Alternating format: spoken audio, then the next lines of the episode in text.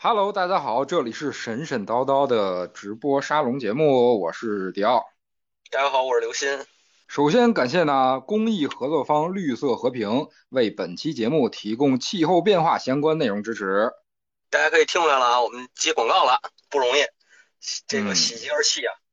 然后还有一个事儿呢，是六月六号，六月六号呢，在这个呃北京的新东方那个大厦底下有一场这个这个线下活动，叫大声客厅，邀请我去参加。呃，然后呢，这天呢，就是有研究网文的这个北大教授邵彦军啊，还有这个什么呃中国整形第一刀这个陈焕然老师啊一起分享，可能还有一个沙龙讨论。然后大家如果有兴趣的话，也欢迎来一块儿跟我们见个面，然后聊聊天儿啊。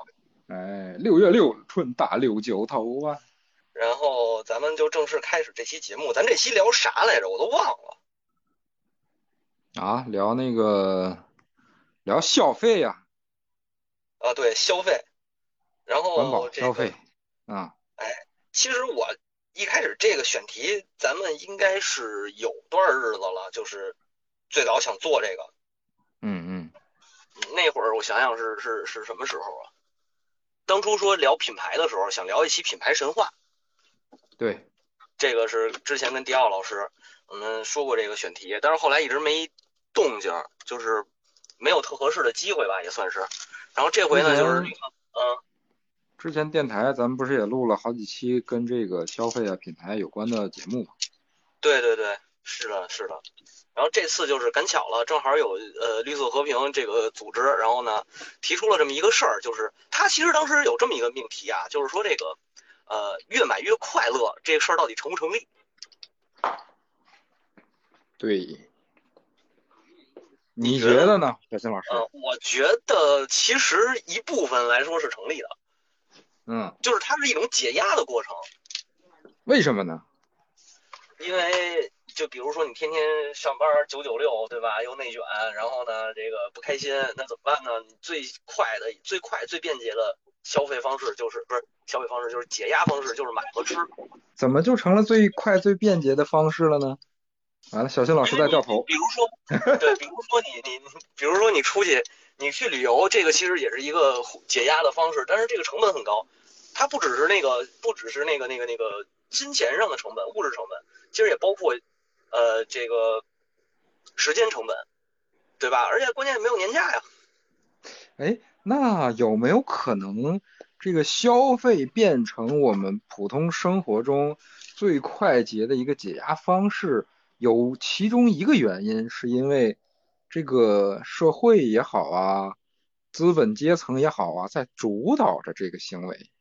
我觉得是，我我同我非常同意你这个观点，就是如果说没有资本阶阶层在这儿主导这个这个这个娱乐或者主导这个消费的话，那我相信啊，很多人也不会去买这个品牌，追求品牌吧，应该讲。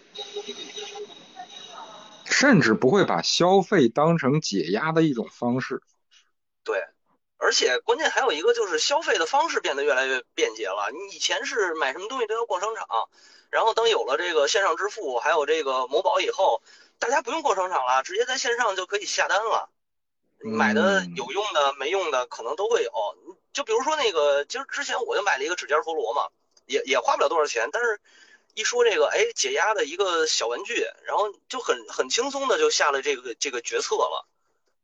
就是一看它，哎，价格也不贵，然后呢，这个据说解压，其实后来你说用吗？好长时间也不用，有时候也想不起来玩。对，是，但它是一个让你的决策成本降低的过程。对，所以也就是这个话题呢，就是我觉得再再往后延伸，也就慢慢出现了所谓的这种这种呃品牌神话。我觉得我我我愿意这么去命名它。就是为什么我们把消费当成了一个生活里解压的方式？嗯有一部分原因是那个现在的这个社会结构啊，这个社会体系的这个主导资本，它把消费运作成了一种解压方式，是肯定是有这个关系。而通过什么东西把消费变成了一种解压方式呢？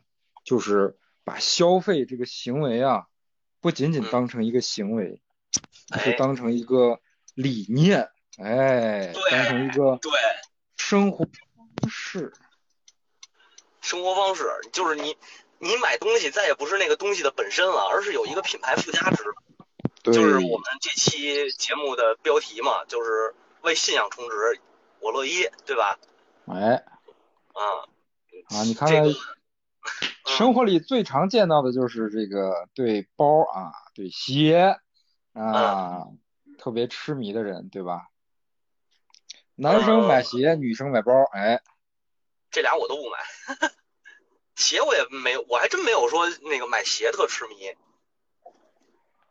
但是我曾经为信仰充值过一次，然后这次充值我觉得非常的失败。买的什么东西？就是索尼的叉 P 一吧，还是叉 P 二那个手机？我也买过索尼的手机啊，Xperia Z 一。对对对，Z 一 Z 一，嗯，极其的不结实，然后经常坏，最后屏都碎了。屏都碎了，那不是你摔的吗？是我摔的。那但是你要跟我还比吧？跟我的华为比，我华为屏都没摔碎呢，还。关键是，关键是当时的体验特别差在哪儿啊？就是北京这边只有一家门店是他那个呃索尼的，然后呢，这家门店还不包维修，就是你想修它必须得，好像是送到日本去还是送到哪儿去？然后邮费我出，就巨傻逼。当时啊，在大陆的这个咱们的用户愿意买索尼的东西啊，尽管它是一个在大陆比较小众的玩意儿。很大一部分原因就是，呃，人们愿意承认索除了苹果以外，索尼在工业设计上是一个非常扎实的一个厂。对对对，是这样，是这样。而且当时是苹果是那个圆形嘛，就是半圆的那种，然后索尼是方形，就是见棱见角那种方。我觉得它那设计其实挺好看的。另一个我当时决策就是买索尼的决策，是因为我我是这个这个 PS 玩家。哎呦，PlayStation。啊，对，就是会是是，它会有一个品牌认知的那个那个价值在里边。但其实后来想想的，那个那个那个 PS 四价格还行，但是那个索尼的手机其实一点都不便宜。嗯，要索尼的手机，我我记得当初买好几千啊，三千多吧，二零一。二零一二还是二零一三年的时候？哦，那你那个买的早，我当时是一七年、一八年买，一七年五千多好像。哦。那会儿你想华为的华为的旗舰才三千多。对，那会儿的索尼的安卓系统还比较卡呢。嗯，是。但是这个就是不光是索尼了，就是说这个这个对标一个就是苹果，那简直了。果粉儿，我这得罪人啊！咱这个也我操！嗯你你说话说话注意点。苹果确实是苹果搞的，就是就是传销，就是也不叫传销，就是类似传教的那种。嗯。就是他会把他他是他是怎么做呢？其实他在来的时候，他先给你标榜了，就是给你定一个调，就是说你用我的苹果手机，就证明你这人逼格高，然后精英。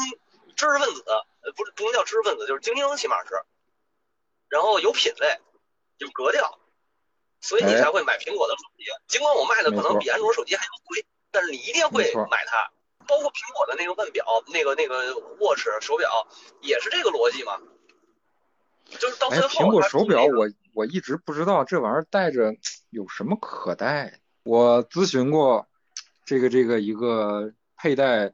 苹果手表和使用苹果手机的用户，哎，这个我问他这玩意儿到底有啥用啊？带着，然后他说，哦，这个东西巨方便，我什么打电话我能接，然后发短信我能看，然后我还能什么干嘛来着？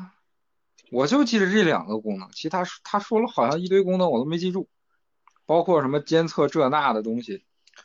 我跟大家说啊，所有的这些监测的数据对你来说一点屁用都没有。为啥呀？你监测了心率之后呢？然后能怎样呢？对你生活没有任何影响啊。它只能告诉你啊，你的心率，你刚才你你你这个测的心率是这样，然后呢没有了呀。你你干嘛呀？你又不能不可能针对这个心率去调整自己的生活。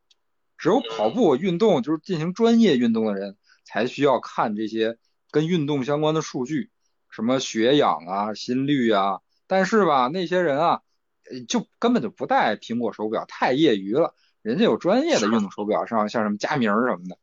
所以这个功能就是一个完完全全的溢出功能，你基本上绝大部分人用不到。对，还有一个我没我没有苹果，我没有苹果手表，我戴的是那个小米的小米的那个表型的手环，然后其实也用不到，无非就是看你的那个睡眠质量，然后压力，就看看这些，但是又能怎么样啊？确实没有后续。对你说的这个睡眠质量，就是它可以，你你如果相信它能精准的监测你这一晚上的睡眠质量，然后呢，你看到了又能怎么样呢？啊，你怎么着，在睡觉的时候你能少翻两个身？不可能啊，它完全对你没有任何意义。这个数据虽然没错，这个数据有可能是呃精准的、真实的，哎，但是对你的生活没有任何指导意义。就是你几点睡、几点起，你自己知道，这东西不需要别人告诉你。对，是的，是的，我使这个手环就是最大的作用，一个是闹铃，就是你可以不吵醒、不吵醒别人嘛。光你自己那个那个手腕震动，但是呢，小米这个我得吐槽一下，操，小米这做的是这个这个这个大手，就是这个手表型的这个这个玩意儿做的极其的傻逼，它那个震动特别的轻。哦，聊胜于无。对你来信息的时候，它震动特别强，但是你这个闹铃的时候，它震动特别小，基本上起不到什么作用。啊，这小新老师，难难道不是你睡得沉吗？也有这个可能，但是我原来用那个二代手环吧，就是那方的，那个成条那个，那个震动我就能能醒。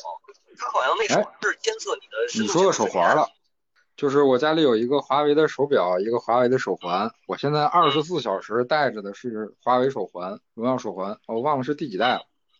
嗯。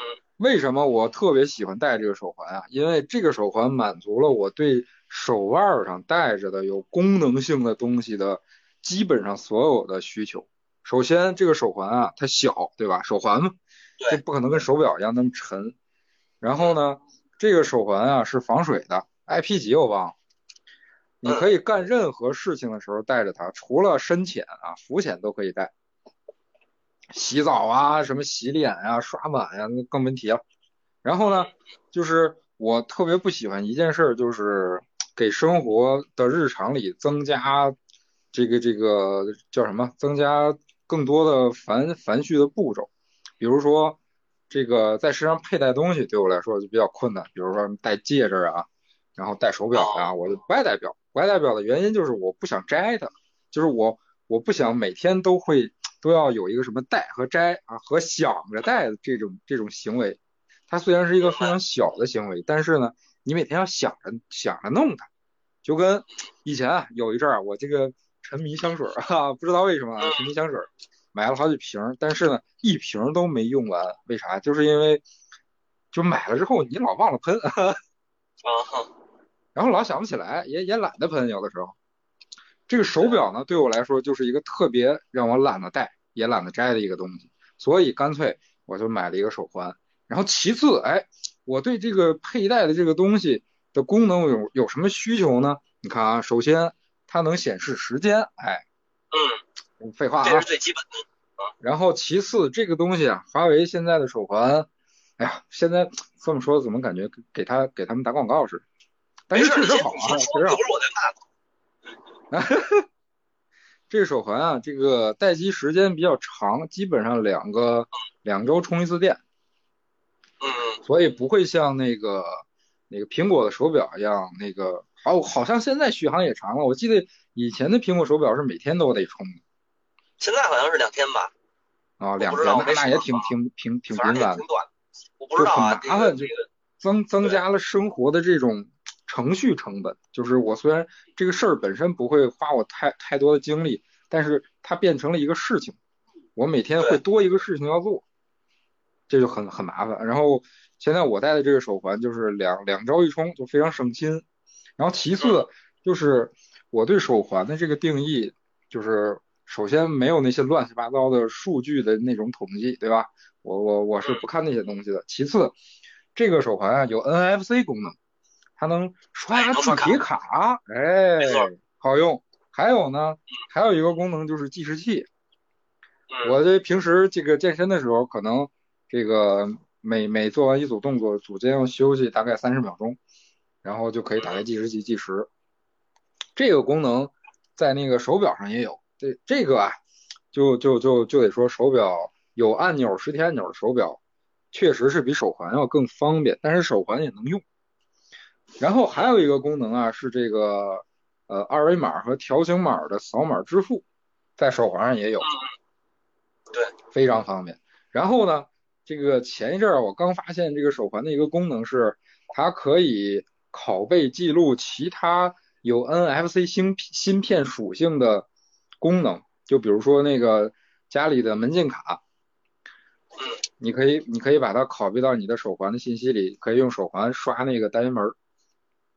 没错，可以。这个你比如说你拿着两大袋东西走到楼下了，你那个没没有没有手去去兜里掏那个钥匙，你就可以哎拿手环哎碰一下哎门就开了，非常方便。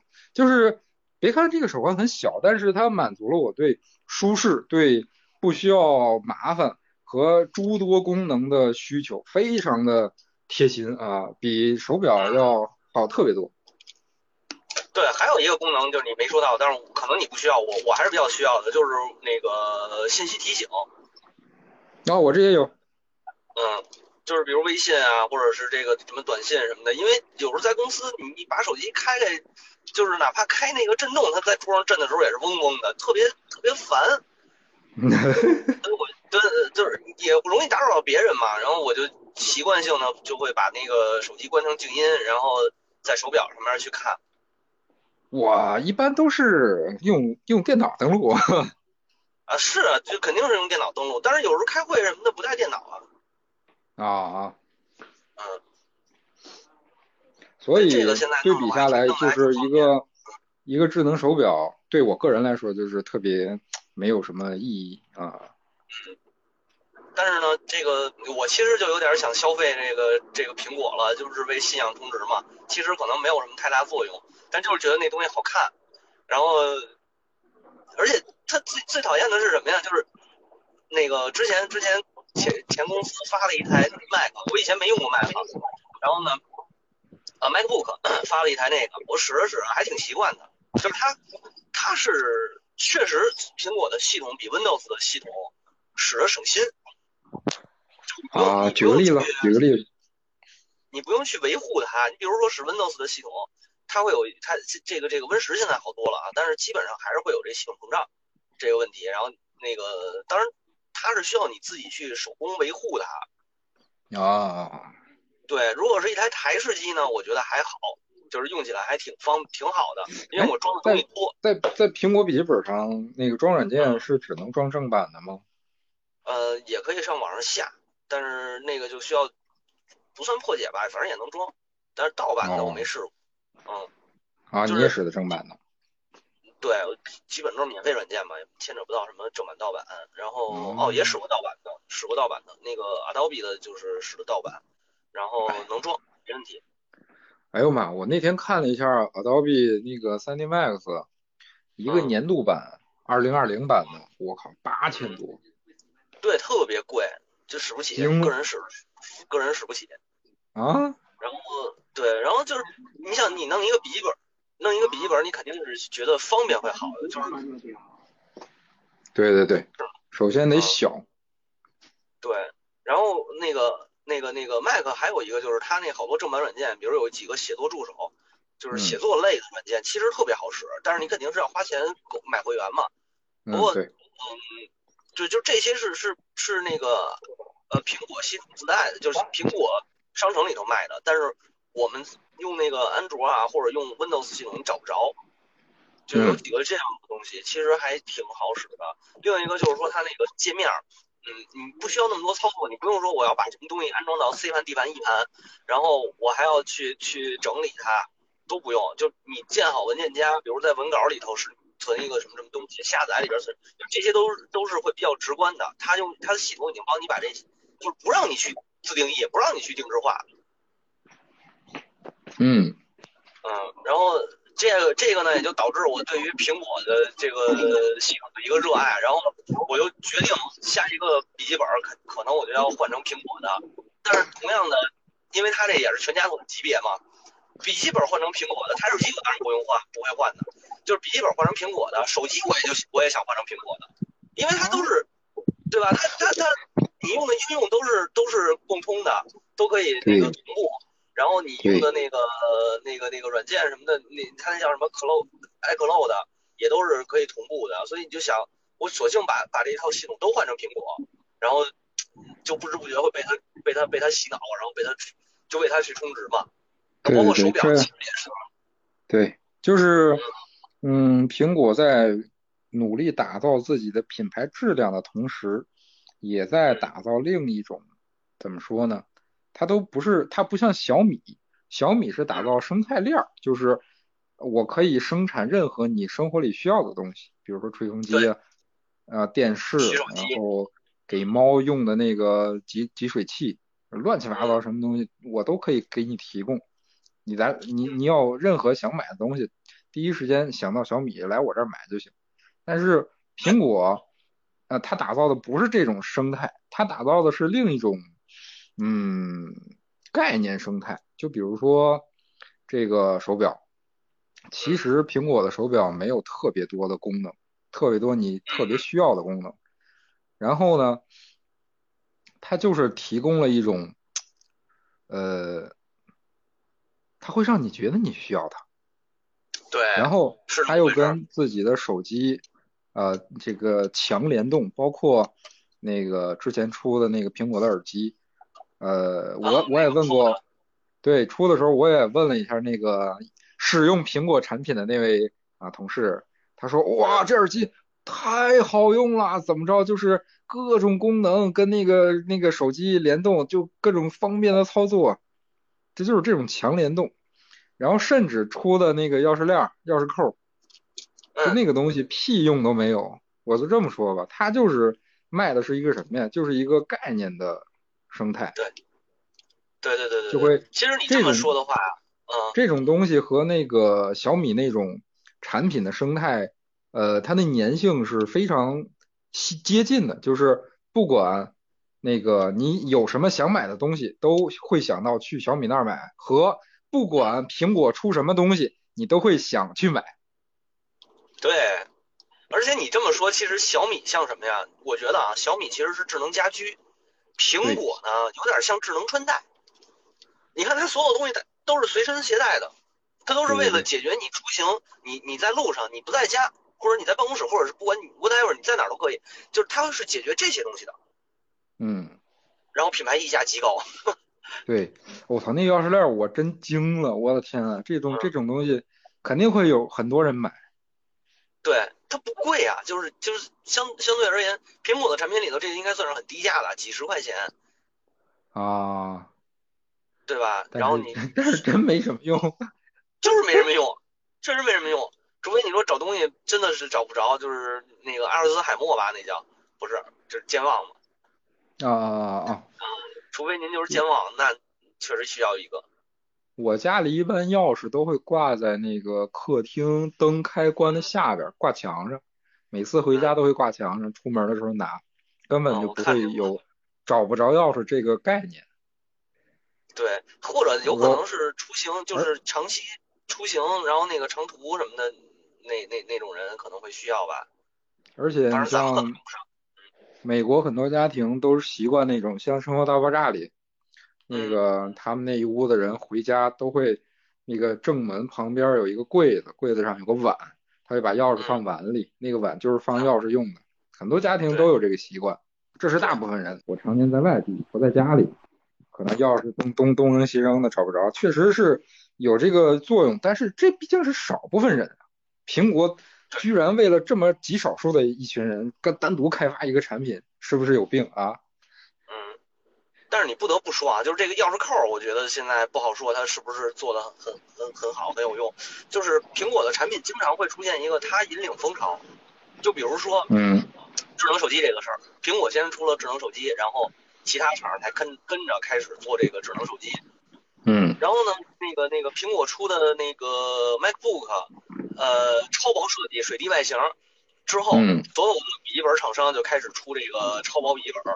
在这之前，大家都没有，好像没有意识，都是那个联想那种大又沉又笨的那个感觉。但是确实啊，联联想这个使起来确实比较耐用，这个是实话。对，就皮实。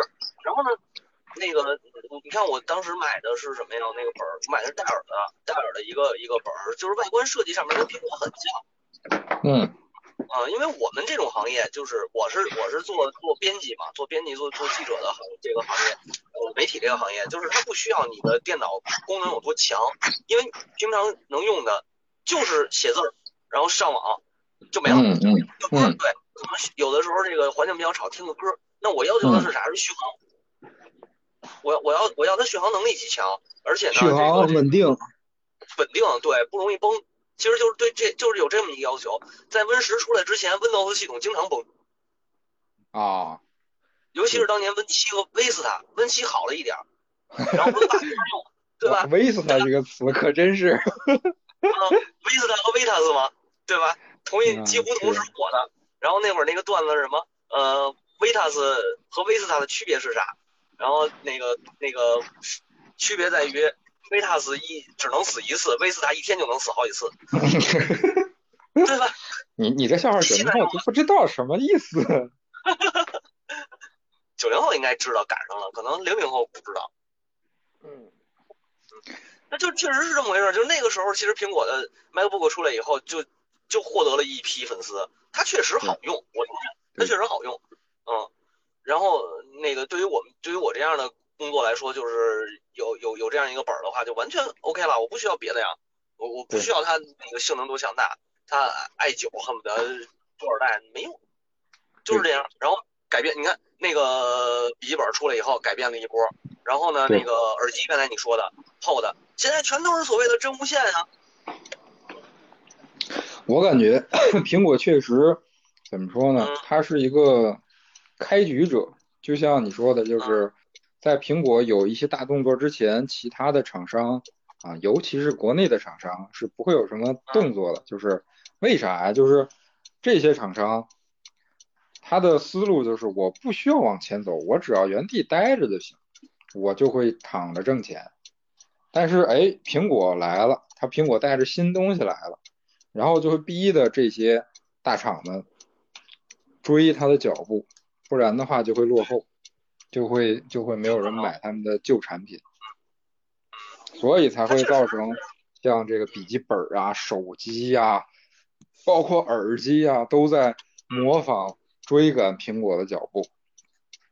对就是它确实在设计上面，而且苹果的就是技术上啊，没有什么特别创，也不能说没有特别创新，它属于把所有各家擅长的东西给集成在它这儿。比如说苹果的手机，当初玻璃是找人代工做的，然后芯片是去找别人别人家的芯片，对吧？然后嗯，屏是找一个做屏做的好的，他自己没有做这种硬就是硬件上边的那个全创新，他只是把这些东西给集成到了一起，他概念上面创新了，然后代代工啊，又让我想起了罗老师和这个王自如的那一段儿。对，就就是这么回事儿。然后他火了嘛，最后他嗯他他成他成了这个这个市值最大的这个第一大的公司嘛，所以就是你就会为它去充值，就包括耳机真无线这种技术可可能技术早就有，不是他发明的，不是他的专利，但是这个这个东西它它能设计出来，它能想到这儿，它解决了一部分人的需求，尤其是这个呃上班族的上班摸鱼的这个情况。当然，它哎不光是摸鱼了，比如开车的时候，是不是需要一个蓝牙耳机接听电话？然后平时办公的时候，我也有一个蓝牙耳机接听电话，那肯定也方便。它它是让你的生活更便利了，这一点我觉得是，就是确实是做到了。然后就是在它的品牌的这个这个这个溢价上面也做到了，就是去嗯搞成果，嗯，去搞对去搞沉降，对啊，嗯，同样的那个那个华为其实也想这么做，但是华为，哎，我得吐槽一下，华为现在手机卖的太贵了，不是是说国产，我不是说国产应该卖的便宜啊，就是你你还真不如苹果，你没有啥创新。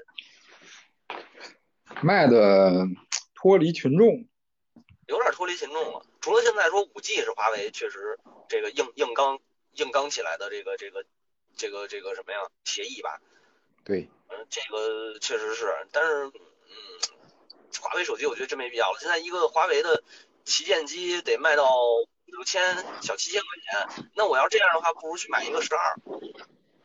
我等十三 iPhone 十三出了，我买一个 iPhone 十二，我还能使好几年。然后华为这个呢，你你说 P 三零我使了有两年吗？感觉现在这机器就包括它的那个电池寿命啊，然后卡顿现在解决了啊，基本上没有什么卡顿，就主要是电池寿命一下就下来了。是，嗯，嗨，这个电池我感觉吧，也是这个有意而为之啊。你这两年电池都好的不行，那你怎么可能会有换手机的想法呢？对不？那我这新出的手机谁买呀？对呀，就反正我这个确实是一个问题。然后还有什还有那个那个那个小米也有一个它的这种，但是小米好在它卖东西是真他妈便宜。嗯嗯。它就是它就是走量感觉。它之前做电视的时候是把广告植入到电视里，其实这一部分广告的钱就是这电视的生产成本里边有一部分是广告商已经帮你背了，嗯，所以你可以低价买到这个大屏幕的这个高清的电视，但是你必须要接受它的广告。但实际对，而且小米起家确实是以这个物不美价廉来开始的，对，因为我我非常这个清晰的记得。当初有一次下班出去打球，我我那个我一同事让我帮他拿一下他的手机，我记得是红米还是小米来着，很早，也就一一三一四年吧。嗯。然后我拿着他那手机，哇！我跟他说：“你这手机怎么这么烫啊？你刚才玩什么游戏了？”他说：“没有啊，我啥啥也没启动啊，就干烫。”那红米。我都震惊了啊！就想起了那个 slogan：“ 为为发烧而生。”我的天！对。正常的商品不可能会有这种情况，肯定是物不美价廉。对，但是小米从一开始做的也是这种社群营销嘛，他当时是聚集了，就是说我要做一手机，然后呢，我这个手机啊，不是我我做什么你买什么，是你们跟我一块儿，咱一块儿想主意做成什么样。所以他聚集了好多这种发烧友，就是为开发者，这不能叫开发者，为这些。闲的没事就爱抠着手机的这个这个这帮人去做的，所以他聚集了这么一堆，他的逼格调性也都起来了。然后这你看，这就是说回来就是就是传教，这就是传教逻辑，对吧？这就是一种卖概念。哎，他也不叫卖概念，就是你跟我互动，我就是我让你见证神迹。你传传教不就是吗？那个呃，我给你病治好了，然后你你就去传那个传教了，耶稣。死了三天又复生了，复生以后大家就开始说：“我操，一定要信基督，这个这个信我主，对吧？他能让人活过来。”就是相当于兜售一个概念，让人们相信这个概念，然后呢，会让人们自发的去传播这个概念。嗯，对啊，就是这样。小米当时的做法不就是吗？我是那个那个，你们能参与过来，你们能跟我互动，就是品牌再也不会是那种高高在上的东西，而是一个就跟你一样的东西啊。而且这种接地气儿的东西啊，和苹果那种比较高大上的东西有一个区别，在于这个苹果的用户啊，一般不会去跟别人安利自己的东西，嗯，尤其是存在这种呃社会地位差别的这种环境，你你懂我意思吧？就是我用苹果，我不会劝你也用苹果，你爱用不用啊，我用苹果，我有一种。有一种那种感觉，你知道吧？嗯嗯。但是小米就是，它是完全那个接地气的，和群众走在打成一片。然后每一个觉得小米啊用了小米觉得好的人，他会倾尽所有去安利其他的人。哇，小米好用，哎呀，怎么怎么好，这好那好，便宜这那，和苹果有哎这么一个区别。嗯，这个是，那苹果的逻辑，苹果像是什么样的逻辑啊？其实它是一种。我比你高贵，就有一种这种感觉。我比你高贵，然后我我就用苹果。对。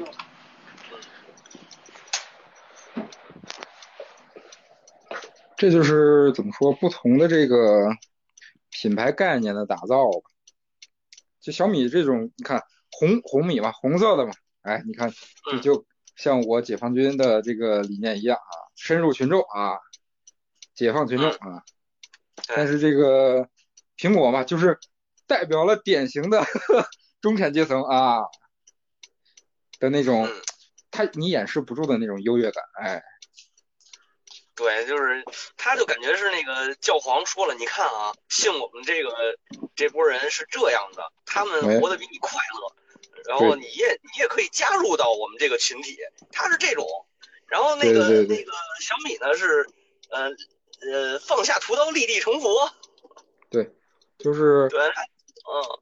苹果的教众，他的信众不会去传教，嗯，而是他也传，通过他是行为上的，他是一种那个那个摆谱，就是摆逼格的传教，他不是说我对你说的这个摆逼格是那相当于神迹了嘛？比如说我发布了一个新的这个科技，发布了一嗯个新的产品，这个产品有非常惊人的一些功能，有非常惊人的设计，这个东西嗯相当于一个神迹，然后人们看哇震惊了，我信就信了，嗯他不会让这个普通的教众去向外传播这个信仰，他依靠的是这种神迹，这个这个神迹呢，在现代的这个商品社会里就是产品。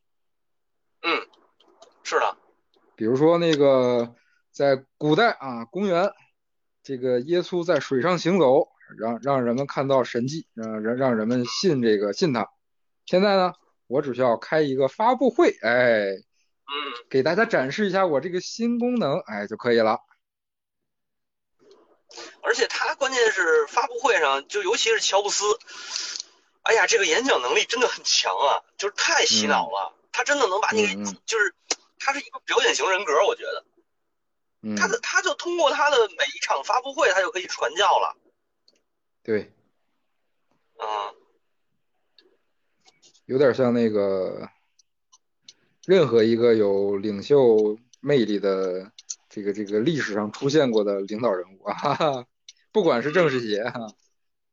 嗯，春建国，嚯，他一般，他一般，春建国也可以，他不是也也挺能那个挺能演讲的吗？挺能传教的。嗯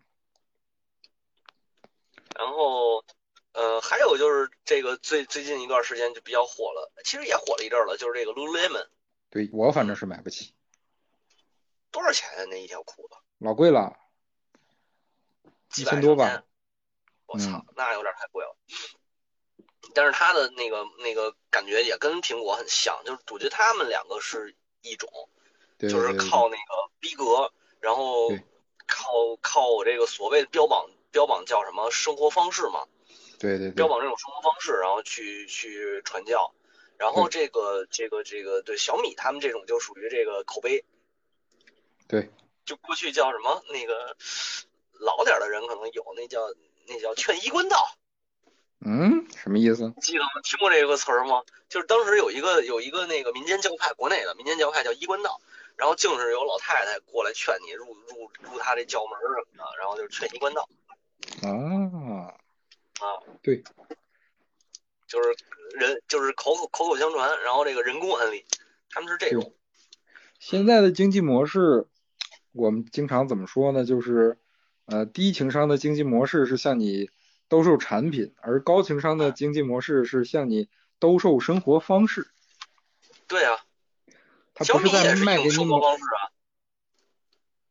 啊，小米还好啊，小米是卖 产品，其它虽然是有概念，但其实它卖的还是产品，嗯，因为那个东西便宜，对，就是那个东西便宜能用，其他的同类型的商品贵，你才买的小米嗯。你让他们卖贵了试试，还有人买吗？肯定没人买。对对对对对对，是这么回事儿。而且他的他的方式，他的生活方式就是智能家居，他就是嗯就是你你看现在就是选择智能家居，一般都会优先考虑小小米，我觉得。对，我我但是我对小米的东西不是很印象不是很好。是吗？之前我买了一个宠物的集水器，用了没两个月坏了。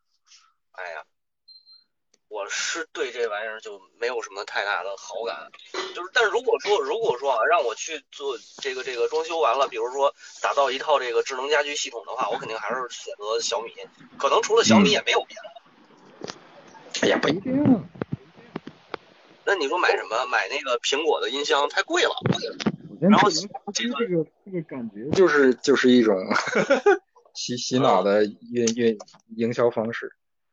我现在没有什么智能家居，唯一的也是电视。嗯电视我还真是，不是有一个什么廉价的一个什么来着，门锁还是房子的一个广告，你嗯看过没有？就是有一个人早上起来，一男的，家里全是智能家居，他可以用语音控制控制所有的东西，什么咖啡机啊、灯啊，什么这个烘干机，乱七八糟这那的。嗯然后他出出门运动还是干嘛来着？回来之后遇到天上下雨，然后呢，因为雨声很大，他的那个语音识别啊，这个门家里门锁不识别，然后又因为下雨呢，他那个指纹也糊了，也不识别，然后他就在雨里头啊干干着急等了半天，然后他旁边的人呢，非常气定神闲的掏出钥匙一拧一拧锁就进门了。啊，非常非常逗的有意思的这么一广告，就是啊，现在的人们真的需要智能家居吗？没到那个那个份儿上吧？就是对，我觉得远远没到那个份儿上。对我我觉我是不太需要，这可能还是一个概念先行的东西。嗯，就像你说的，对，我对于智能家居的这个这个用的最多的一点就是问我的手机今天下不下雨。嗯我的那个手机，华为的手机不是有一个语音助手吗？对。然后隔三差五我就会问一下，就懒得拿手机，我就会语音问他这个今天冷不冷、热不热之类的。然后这是我感觉唯一跟智能的互动。嗯，然后还有就是我会用什么呀？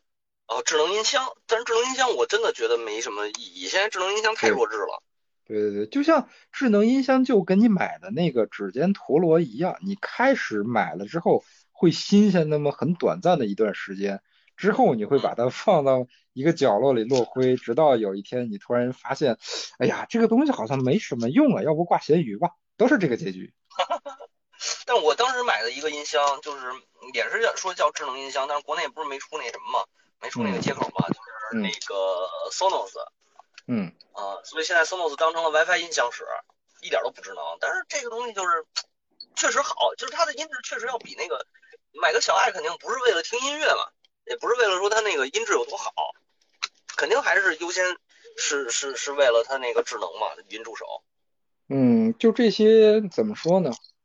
呃，看起来特别潮，特别这个这个新式的呃科技产品，其实都不是我们生活里用得到的，甚至它不是用得到的，还就单不说它是不是必须的，甚至它不是用得到的东西。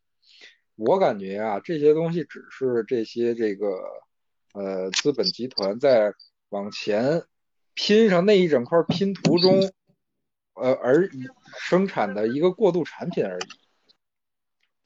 比如说那个呃，当年谷歌出的那个 Google Glass，那个 Google 眼啊，镜，眼镜，嗯，对，当初就是卖了很少的一部分，几乎你在大街上没没人看见，而且我其实后来？挺想买那眼镜的。但是这个东西，我感觉在未来一定会成为某一个特别重要的科技产品的一拼图的一小块儿。对，总结一下，就是咱们现在看到的很多科技产品啊，其实都嗯是在这个他们这些科技在走到有用的那个点之前的一些过程。对，这点我同意。对对对，就是直到咱们的科技的某一方面发展到一个一个阶段，哎，它会诞生一个特别特别有用，你必须要用它的东西。但之前它会陆陆续续的出一些看起来好像又又酷又有用，但其实屁用没有的东西。嗯，就比如说智能音箱啊、智能手表这种屌玩意儿。就是很傻，很，但是它它未来会是一个主流，我觉得。对对对，比如说没有用的那个 Google 眼镜，但如果未来这个智能穿戴这个眼镜变成了一个这个这个生活中非常必不可少，像现在智能手机一样的东西，那这个东西就是你一定会想要拥有的，而不是现在这种就基本上没有人想要的东西。嗯我想啊，苹果的那个钥匙链儿有可能也是这样。有可能。对，然后就是你想想就是为了就是嗯真的，你想想，怎么可能会有人想研发一个这种东西，就是为了提醒人们钥匙放在哪儿？不可能，它肯定是为了将来的某一项重要的科技突破做铺垫。你说的对，这一点我倒是很同意。小新老师到家了，到家了，哎但是为什么他转转不到我的那个，转不到我的耳机上？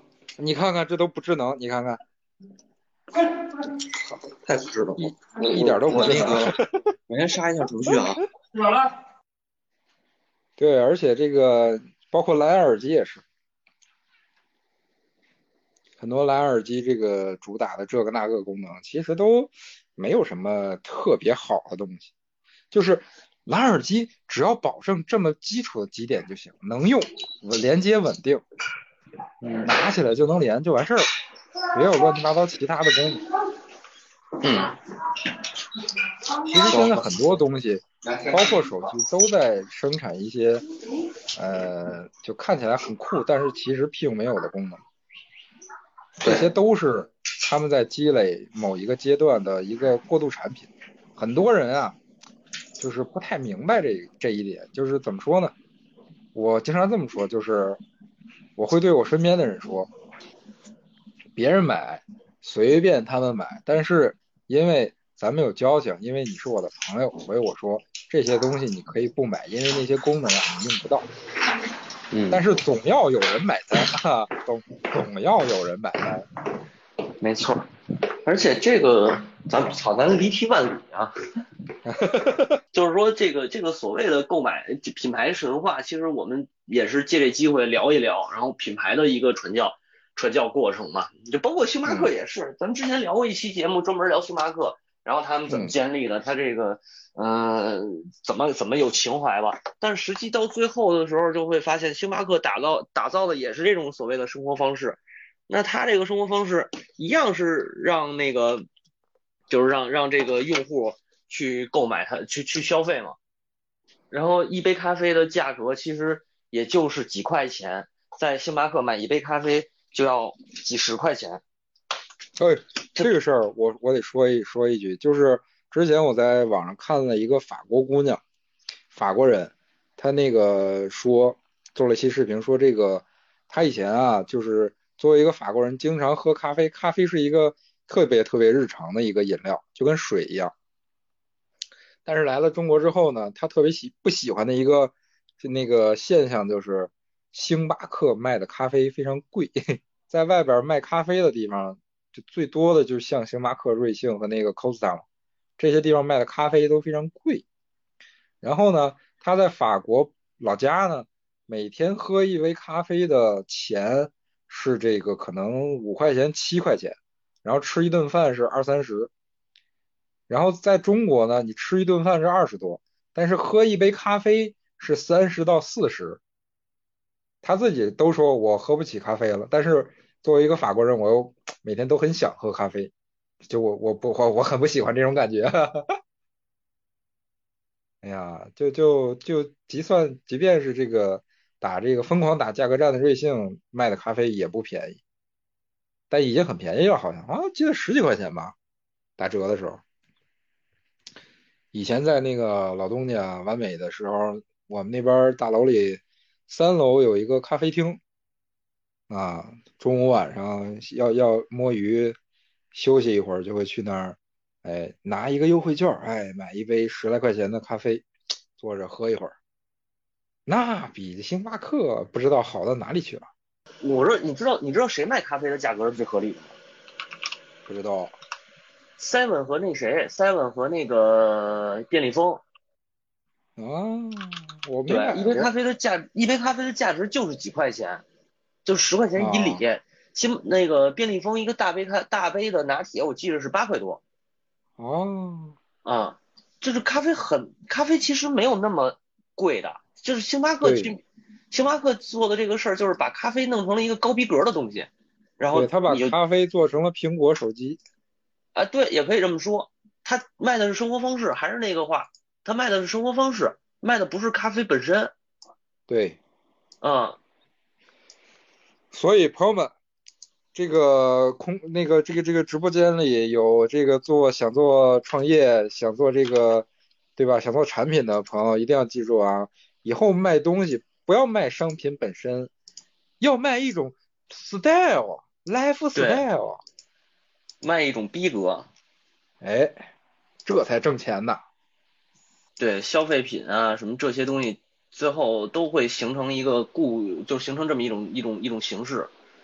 对，呃，物质的注定长久不了，那你没法只有在只有在物质之上提炼出来的精神，才可以永垂不朽。对，嗯、反正这个这个，咱们就是回到扣个题，回来回来说这个环保的事儿，就是不管怎么样，最后还是大家注意这个这个保护地球环境吧。我只能是，嗯、有不知道有没有玩过文明的？其实我就经经常爱玩文明，它有一个模式特别逗，就是那个那个那个呃预言者那个模式，然后你的就是文明六，然后你的环境会根据你造成的排放，就是进入那个进入工业时代以后嘛，就是造成排放，然后那个那个整个你的这个版图就会根据你的排放去变天儿，然后到最后就是什么火山喷发什么这些都平都太平常了，最后最牛逼的是直接掉陨石，牛逼！嗯，灭然后一个陨，对啊，特特牛逼，然后一个陨石掉下来，然后那个就整个你那个城市就夷平了。嗯，然后他那个他特他特别好，特别厉害的，就是游戏里边做的特别厉害的是什么呀？呃，它不是说你一个人的排放低，然后陨石就不砸你，而是那个所有的国家加在一起，然后你的总排放量会造成你这个版图最后的那个就是那个那个那个那个陨陨石啊什么这些东西。哦，这很啊像咱们现在的地球状况嘛。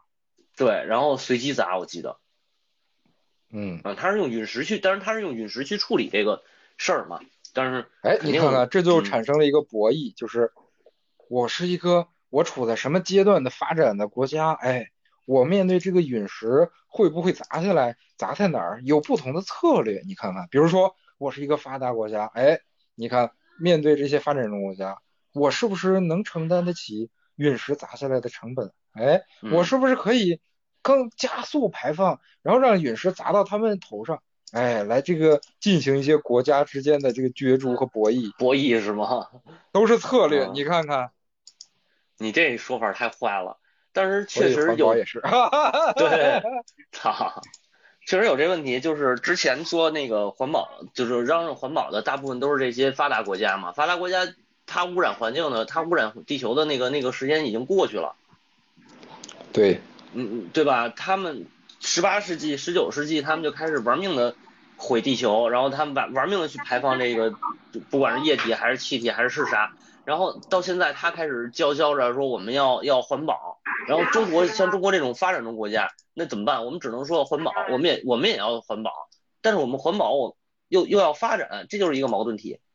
你不发嗯，就像有的环境保护学家说，嗯哎呀，现在地球上的人类吃的肉太多了，咱们吃素吧。